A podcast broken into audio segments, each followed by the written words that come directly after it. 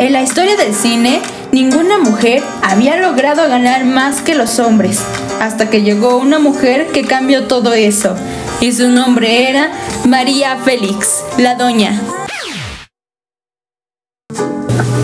Me parece un poco difícil el hablar de mí.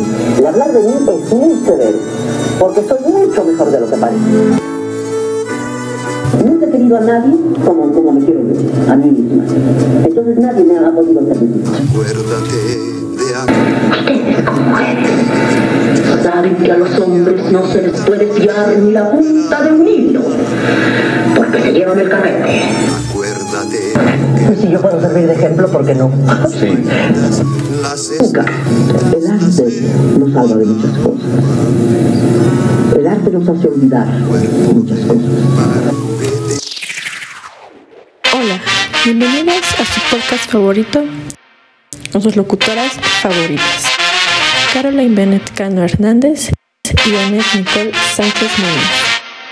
CB y AN en su primer episodio presentan la diva más grande del cine de oro mexicano.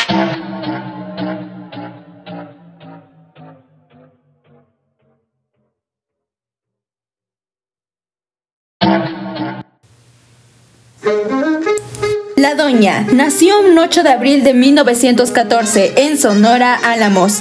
Su madre, una mujer consagrada a la iglesia, Josefina Guareña, y su padre, un presidente municipal, quien fue Bernardo Félix. Su familia decidió mudarse por en ese entonces tiempos de la revolución. Guadalajara pasaría a ser el lugar donde ella vivió la etapa de la adolescencia, que tiempo después ella misma confirmó que se sentía más tapatía que sonorense.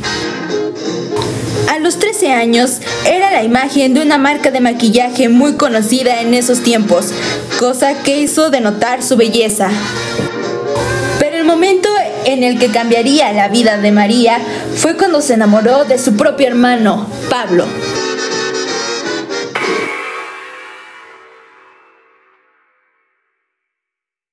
Algo que provocó una separación definitiva, ya que los padres deciden llevarse a Pablo a un colegio militar en Sinaloa. Pero para María fue más triste cuando le dijeron sobre la noticia de que su hermano Pablo muriera en una práctica de tiros. Tiempo después, María Félix volvió a encontrar el amor. A los 16 años se casó con su primer esposo, Enrique Álvarez, quien en poco tiempo después tendría su primer y único hijo, Enrique Álvarez Félix. Esta relación no duró mucho tiempo, ya que poco tiempo después María se enteró de su infidelidad y causa de esto provocó su divorcio. Pero para María Félix, lamentablemente no solo perdió su matrimonio, sino también la custodia legal de su único hijo. Caso que hizo a María no tener muchas opciones, dejando así a su hijo para irse a la Ciudad de México. Pero para María no sabía que inesperadamente ahí encontrarías los inicios de su carrera. Fue descubierta por el director Miguel Zacarías, quien intentó y logró potenciar aquella apasionada frialdad que la caracterizaba en sus actuaciones. Debutó en el cine en 1942, interpretando la película El Peñón de las Aminas. Me, me ofreció hacer una película, que fue El Peñón de las Ánimas.